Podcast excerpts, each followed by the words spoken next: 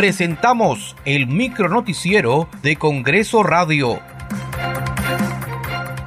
¿Cómo están? Les saluda Danitza Palomino. Hoy es martes 27 de febrero del 2024. Estas son las principales noticias del Parlamento Nacional. El Consejo Directivo sesionará hoy al mediodía y la Junta de Portavoces hará lo propio mañana miércoles 28 también al mediodía.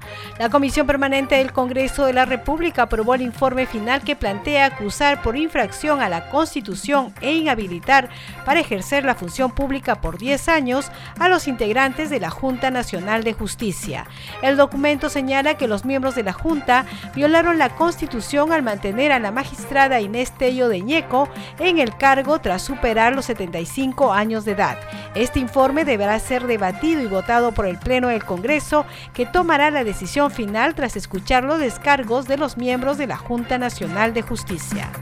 Señor presidente, sobre el tema de la denuncia constitucional voy a referir que con fecha 10 de mayo del año 2023, esta fue presentada a través del área de trámite documentario del Congreso de la República. Esta denuncia formulada por el congresista señor José, Jorge Carlos Montoña Manrique. Contra los miembros de la Junta Nacional de Justicia, señores Imelda Julia Tumialán Pinto, contra el señor Aldo Alejandro Vázquez Ríos, contra el señor Henry José Ávila Herrera, el señor Antonio Humberto de Laza Barrantes, contra la señora María Amabilia Zabala Valladares, miembro de la Junta Nacional de Justicia, y el señor Guillermo Santiago Tomberri Villara. Y finalmente contra la señora Luz Inés Tello de Ñeco.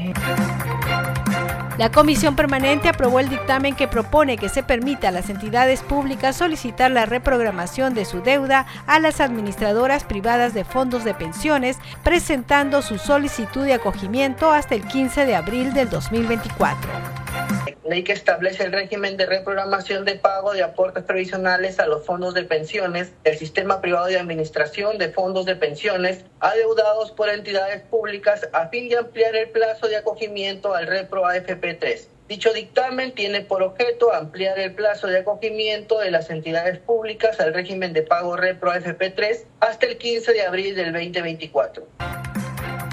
El presidente del Congreso, Alejandro Soto Reyes, se reunió con las asociaciones de viviendas de Tacna tras la invitación de la parlamentaria Neves Limache para articular de manera conjunta un proyecto de ley que beneficiará a unas 8.000 familias. Muchas gracias por acompañarnos en esta edición. Nos reencontramos mañana. Hasta aquí el micronoticiero de Congreso Radio, una producción de la Oficina de Comunicaciones del Congreso de la República.